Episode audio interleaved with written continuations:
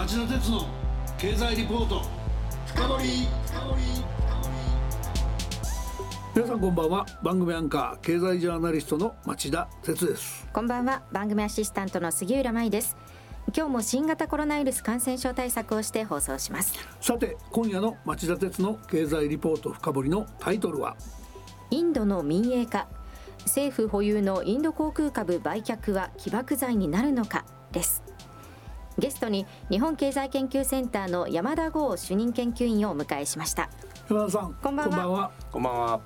インドでは一昨年の総選挙で政権を維持したモディ首相が率いる BJP インド人民党が2030年までに世界第3位の経済大国になることを国家目標の一つに掲げています、まあ、振り返ればインドは古くから成長のポテンシャルがあると言われてきました。豊富な人口と高い教育水準。イギリス植民地時代に整備された英語の環境や民主主義。そういった社会インフラの充実。そしてヨーロッパと東アジアの中間に実する要衝で多くの港湾を持つという強みなどがあるからです。それにもかかわらずインド経済が停滞してきた主因は旧ソ連型の社会主義的な計画経済モデルを導入してしまったことにあり1980年代以降は方向転換のため貿易と投資の自由化税制改革金融セクターの自由化などの改革が断行されてきたもののまだ手つかずの分野も山積していますその中で最も大きな問題とされているものが今なお300社近く存続している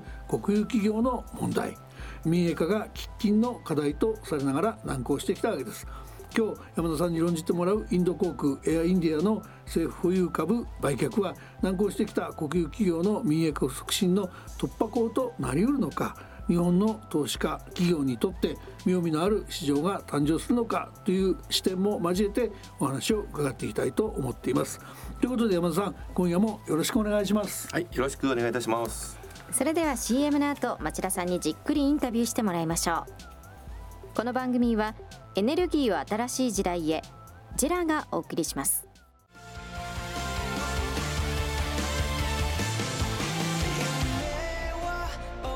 本気で夢を追いかける時新しい一歩を踏み出す時大切なものを守りたい時誰も見たことがないものを作り出す時。自分の限界に挑む時。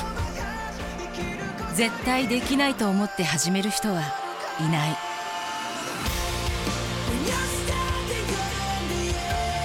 絶対なんて誰が決めた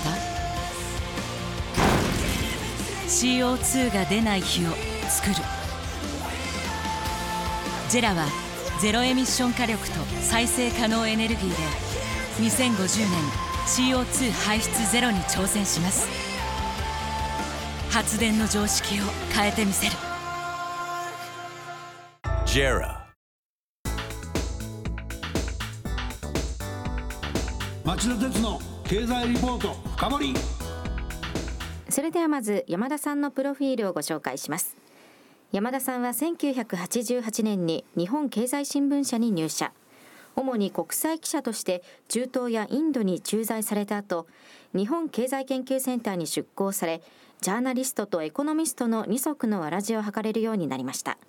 現在は大学の非常勤講師やテレビのキャスターとしても幅広く活躍されています。まずはインドにとっての国有企業の民営化が持つ意義について伺いたいと思いますインド経済の弱点の一つといえば巨額の財政赤字がありその赤字を減らすためにも国営企業への膨大な補助金を削減する狙いから国営企業の民営化が課題とされてきたわけですがこれが難航してきたわけですよねそこで山田さんなぜ民営化が進まなかったのかそしてモディ政権がどのようにその課題を打破しようとしてきたのか現在どのぐらい進んだのか進捗状況といったあたりを聞かせてください。はい、モディ政権にとってこの民営化というのはですねこの製造業振興、まあ、メイクインインディアというキャッチフレーズがあるんですけども、はい、それですとか、まあ、この財政赤字削減などとともにですね、まあ、改革の柱とされてきたわけなんです。うん、で産業界を支える国営企業の経営効率化を図り政府の歳入も増やすというこの一石二鳥の民営化なんですけれども、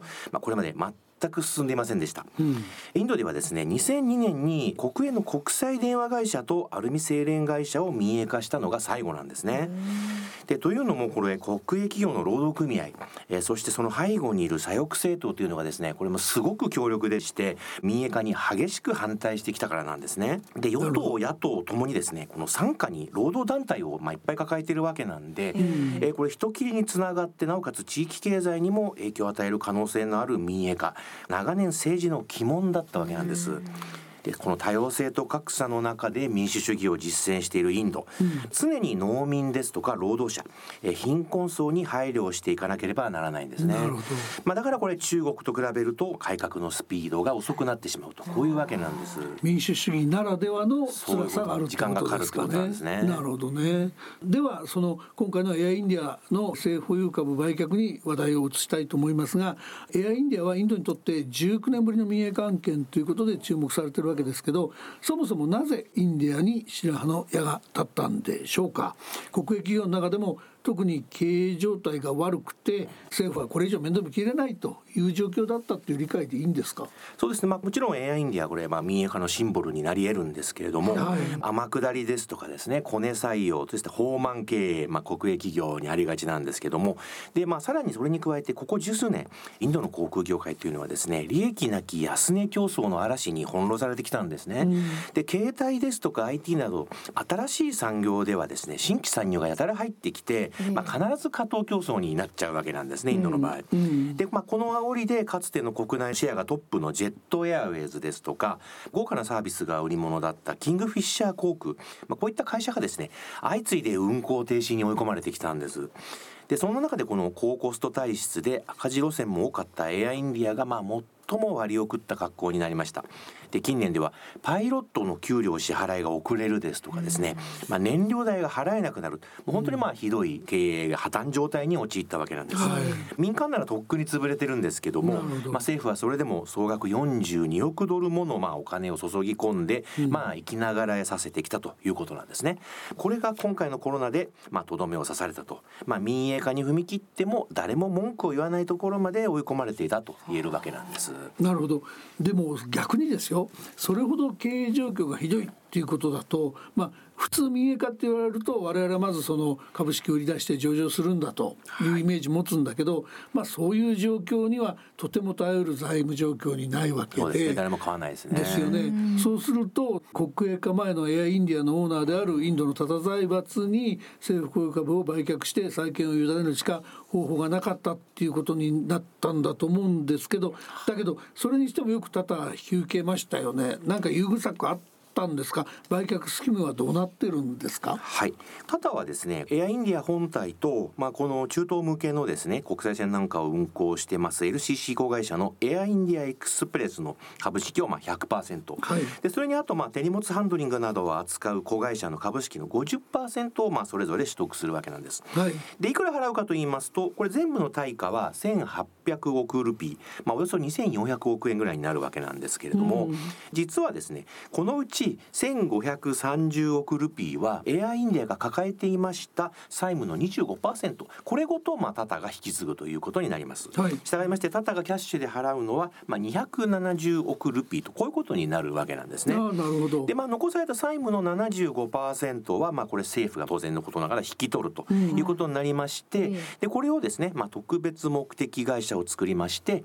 まあそこがまあ引き取っていくと。でその特別目的会社なんですけれどもまあムンバイににあります旧本社ビルとかですね、まあ、不動産。えそしてまあ美術品がいっぱいありましてなんとサルバドール・ダリの作品なんかもですね持ってるというふうに言われてるんですけども、まあ、それですとかあとはまあホテル経営子会社エンジニアリングサービスの子会社、まあ、こういったものも含めてまあ政府が引き取ると有効活用できる不動産は売らないよっていうですね、まあ、こういうことなんですよね。まあ、解体して切り売りして政府も多少は債務を回収したいということですかね。ねちょっと美味しいところは政府が持っていくみたいなところがありますね。うん、まあただしただは借金はそんなに引き継がないでいいということですね。はい、なるほど。実は僕も日本航空の実質破綻をスクープしたりですね、その再建過程を取材してきた経験があるんで、航空業って言われるとまあ大体想像できるんですけど、はい、コロナ危機みたいな特殊なことが起きれば別ですけど、通常はですね、事業の許可であったり空港の利用権であったりり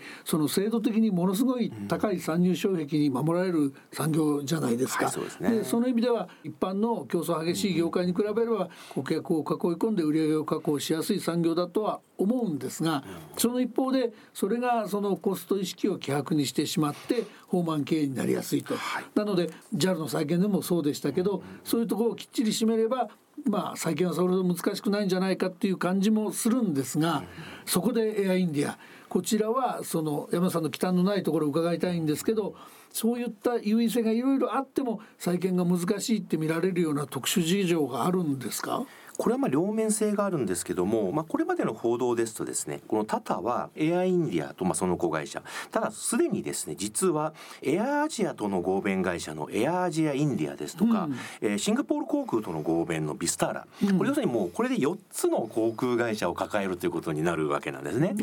でこれまあタタはこの4社はまあ一体運営するんだというふうにどうやら考えてるらしいんですけども、はい。そうなってきますとこれ同じ会社の中にフルサービス部門と LCC がまあ同居するということになりますんでじゃあ営業どうするかとかですねシナジー追求ってこれちょっと難しくなるんじゃないかななんて思うんでビスとすよね。LCC はコスト構造とか全然違いますからそうなんでね。ね。でまあ当然これあのインドまた景気が良くなってきますと、んまた過当競争安売り競争に突入しかねないという状況なんです。でしかもこの4社、えー飛ばしている飛行機もですね片やボーイング片やエアバスというふうにバラバラなのでですね、まあこれメンテナンス部門の効率化というのも問題になってきます。でやっぱりまあ国際線の運航マネジメントできるような人材も確保しなければいけないんですね。ただこれ一方であのチャンスもあると思います。なるほどこれエアインディアの強みはやはりこの北米ですとかヨーロッパへの、まあ、長距離国際線をまあいっぱい持ってるということなんですね。でもともとこのエアインディア本体は収益の3分の2を国際線で稼ぎ出していましたので、まあ、これコロナさえ沈静化すれば、まあ、このロンドンですとかニューヨーク路線こうしたドル箱路線が貴重な収益源になるだろうというふうに思われます。なるほど。で民間コンサルの調査ではですね国内線でも例えばデリームンバイとかムンバイバンガロールといったいわゆる幹線ですねでこの高収益の30の路線を見ますとこのタタ系の各社の便数の合計の方がですねライバル各社よりもずっと多いわけなんです。なるほどということは、まあ、この搭乗率さえ引き上げていけば、まあ、十分ですね先行する民間のライバル会社と勝負になると、まあ、いうことになるわけなんですね。でこれやっぱりまあ不採算路線は便数を減らしたりとか、まあ、場合によっては LCC に任せると、まあ、こういった経営手腕もまあ視野に入ってくるんじゃないかと思うんですね。なるほどね。あのまあそういった形で活路が開けて再建ができればっていうこと次第かもしれませんけど、これでまあインドの政府保有株売却は面白いねということで、その懸案の国営企業の民営化の起爆剤になるような展開になるとご覧になってますか？はい、これもちろんあのこれね期待を込めた論調もまあいっぱいあるんですけども、うん私はちょっとこれ厳しいなというふうに思っています。えーまあこれエアインディアの場合これもう経営がニッチもサイチもいかなくなった末の最後の手段でまあ売り払ったというわけで、まあいわばちょっと特殊なケースなんですね。なるほど。でこれインドには実は優良な巨大国営企業も多くありまして、うんうんまあ、そのインド版メジャーと言われてます石油天然ガス公社ですとか、えーまあ、これかつての時価総額ナンバーワン企業なんですけれども、うん。あとはまあバーラット重電ですね、まあ、重電会社とかですね、えーインド製鉄公社、うん。えーそしてインド最大の商業銀行で、まあ、行員が24万人もいるというですね、はい。ステートバンク・オブ・インディアと、まあ、こういったまあ巨大優良国営企業も業界に君臨していまして、まあ、こういった黒字国営企業ってなかなか民営化しにくいんですよね。うん。でまあこう2004年に発足した、まあ、あの前のですね国民会議派今野党なんですけれどもでこの政権はなんと、まあ、閣外協力の条件としてですね左翼政党との間で、うんまあ、黒字国営企業は民営化しないというふうに約束させられた経緯もあるわけなんです。そうなんだ。はい、でその一方でですねこのもうインドにはもうどうしようもない時代遅れのスクーターを作ってたりとか、うんもうボロボロのホテルを経営しているようなですね、まあ、ちょっとしょうもない国営企業もたくさんあるわけなんです。うんでこういった会社はもうもはや民営化どころではなくてもう直ちに閉鎖廃業しなければもうもうやってらんないと。国営企業すべてが民営化の対象になるわけではない、まあ要するにこの中途半端な企業しか残ってないっていうのが現状なんですよね。あとはまあ民営化の一環なんですけれども、まあ、インド政府はですね有給国有資産のマネタイズ計画というものを発表してるんです。うん。でこれは鉄道の駅ですとか、まあ、政府が管理している有料道路とかあとはまあ国有地。でこれがまあ総額6兆ルピー、まあ、およそ9兆円になるんですけども、まあ、これを民間に売却したり、えー長期リースしたりして歳入を増やそうというプロジェクトが動き始めているんです。でこれ過去の入札があまりうまくいってないので、まあ、ちょっとどうなるかなと思うんですけどもただこれ、まあ、政府が持っています駅前の土地ですとかですね、まあ、こういったところはひょっとしたら大規模宅地開発なんかでチャンスがあるんじゃないかななんとも思うんですけどもね。具体的に言うとどういう企業がそういう資産を持っているところが多いんですか？そうですねやっぱりこの民営化の下馬評に上がっているところがですねやっぱり国営の電話会社なんですね。でこれインドには昔の電電公社みたいなですねあの BSNL とかですね、はい。MTNL まあこれインド電話会社とか大都市電話会社とかいうふうに訳すんですけれども、でこれがまあ携帯電話でも固定電話でもですね、まあ民間の新興勢力に押されてシェアが大きく減っているわけなんです。う。んでこの BSNL という、まあ、あの電電公社みたいな会社なんですけども、えー携帯電話のシェアがわずか9.7%というふうに落ち込んでるんですよね。で次に石油会社なんですけれども、でこれはあのガソリンスタンドを展開している石油小売会社っていうのはですね実は国営インド石油など3社もあるわけなんです同じような仕事をやってる会社が。はいまあ、というわけで、まあ、随分前からですね、まあ、民営化および統合の対象になっているわけなんですけども、まあ、例えばこれ業界2位のバーラット石油なんていう会社があるんですけどもこれスタンドの中でコンビニチェーンを展開していてこれがまあ結構うまくいってるということもありますんでですねこれなんか結構民営化のチャンスなんじゃないかななんて思うんですよね。でまあこれやっぱり時間はかかりそうですよね。まずはまあ少しずつ政府の持ち株を放出していくっていうところから始めるんじゃないかと思いますけども。そうするとまあ日本の企業とか投資家は、えーどういう観点からインド市場を見ていくといいんでしょうね？そうですね、まあ、今回あの民営化ということで、まあ、新たなチャンスがあるんじゃないかというふうには思うんですけど、まあ、ここに絡めて言いますと実はこれあの日本製鉄は破綻したインドの民間製鉄会社を買収したっていう実績があるんですね最近。はいで電通やソフトバンクなどはもうすでにですね果敢に、えーインド企業に対して M&A を進めています。まあ、これ要するに土地を持っている会社とかですね、えー設備を持っている会社だったら、まあ、新規投資で再生できる可能性っていうのはですね十分あるんじゃないかと思いますね。なるほど。で先ほどのまあ国有資産の売却の話なんですけれども、まあ、例えば今後今遅れてますけども、まあ、新幹線が通る駅の、えー鉄道ですね、まあ、駅周辺開発、はいそして都心部にあります有給地などの再開発っていうのはこれやり方次第では大きなビジネスチャンスがありそうです。まあ、実際日本のですね、えー大和ハウスとかタマホーム、えーインドに本格進出する準備を進めていますしインド政府、まあ、お金もないんですけれども今後売却やリースにはまあ厳しい条件を突きつけてきそうなんですね。となってきますとやっぱりまあ日本企業単独でやるというよりは、えーインドの大企業とですね、まあ、合弁会社を作る共同査察をするような形にするのが安心じゃないかななんて思うんですね。なるほどね。山田さんよくわかりました。あの今日も興味深いお話ありがとうございました。また近いうちにお話聞かせてください。よろしくお願いします。はい、よろしくお願いいたします。さて杉浦さん山田さんのお話いかがでしたか？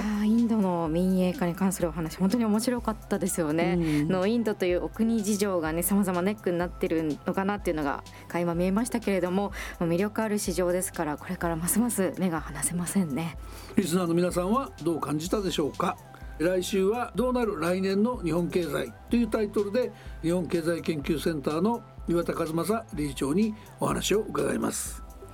それでは来週も金曜夕方4時からの町田鉄の経済ニュースカウントダウンからスタートする3つの番組でお耳にかかりましょう。それでは皆さんまた来週,、また来週。この番組はエネルギーを新しい時代へジェラがお送りしました